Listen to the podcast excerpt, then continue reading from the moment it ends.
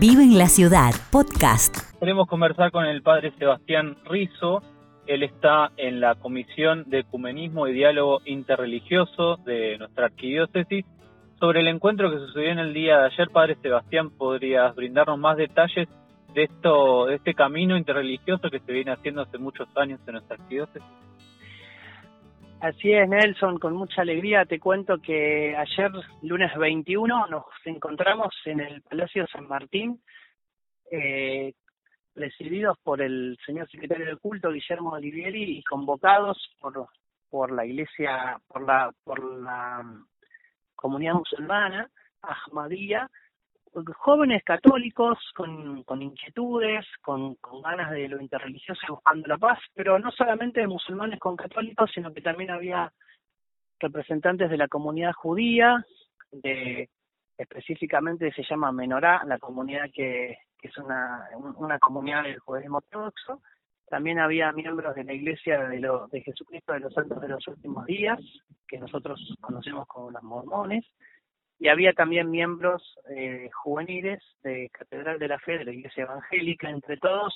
sumábamos alrededor de 30 personas y tuvimos un momento muy muy lindo para poder compartir un poquito desde la propia identidad de cada uno de los credos. También hablamos acerca de los prejuicios que cada uno podría llegar a tener sobre el otro, también qué implicancias tiene eh, nuestra fe con nuestra vida cotidiana y también cómo nos involucra con lo social, con el amor al prójimo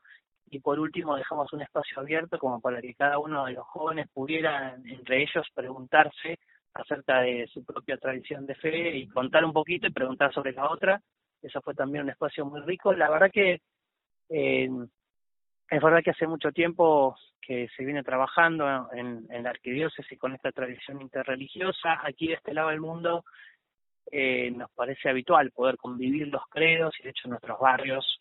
este, es habitual tal vez ver cerquita una sinagoga de una parroquia o, o poder o ver caminando por la calle misioneros de algunas otras denominaciones cristianas también.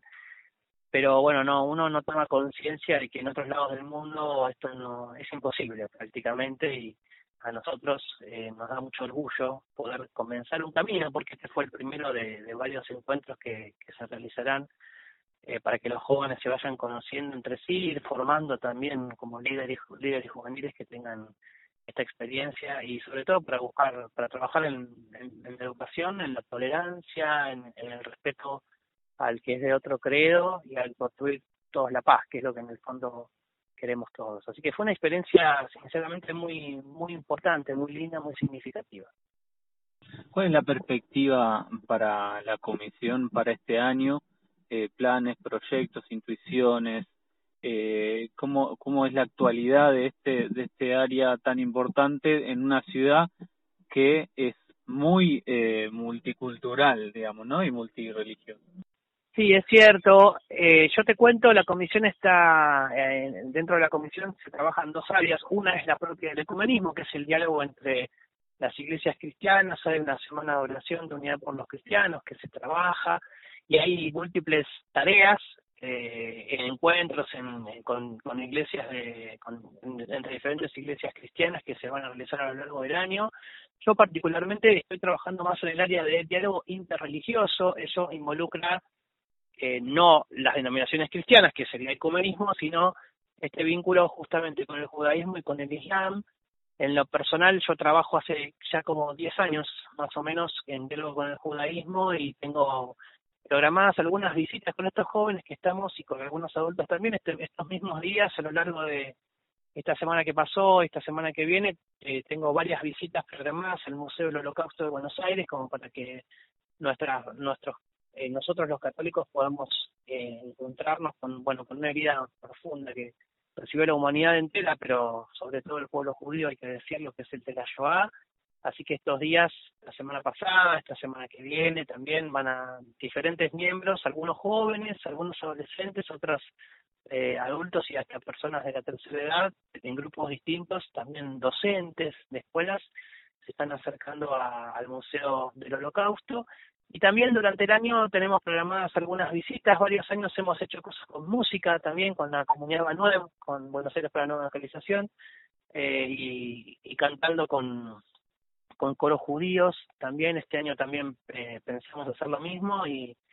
eh, poder trabajar en base también a, a, los, a los proyectos que los jóvenes vayan presentando y poder acompañar eh, a estas, estas iniciativas que siempre tienen que ver con algo concreto, no no no es solamente juntarnos a charlar eh, y a compartir la oración, cada uno desde, desde, el modo que tiene para, para vivirla, sino que también siempre involucran la caridad concreta, las visitas, hemos hecho a lo largo de los años visitas a algunas de las villas de Buenos Aires, por ejemplo, hemos tenido gestos de caridad conjunta con jóvenes musulmanes, judíos y católicos en un mismo eh, uniéndonos para, para un mismo destinatario que, que, en general son personas que viven en las periferias eh, de nuestra ciudad, así que la verdad que con, con ganas y con eh, a la expectativa también de lo que este año nos vaya deparando esta, esta nueva iniciativa juvenil.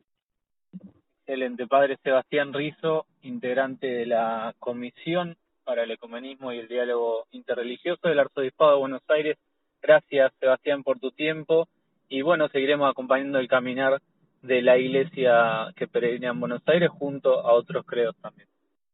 Muchas gracias, Nelson. Hasta luego.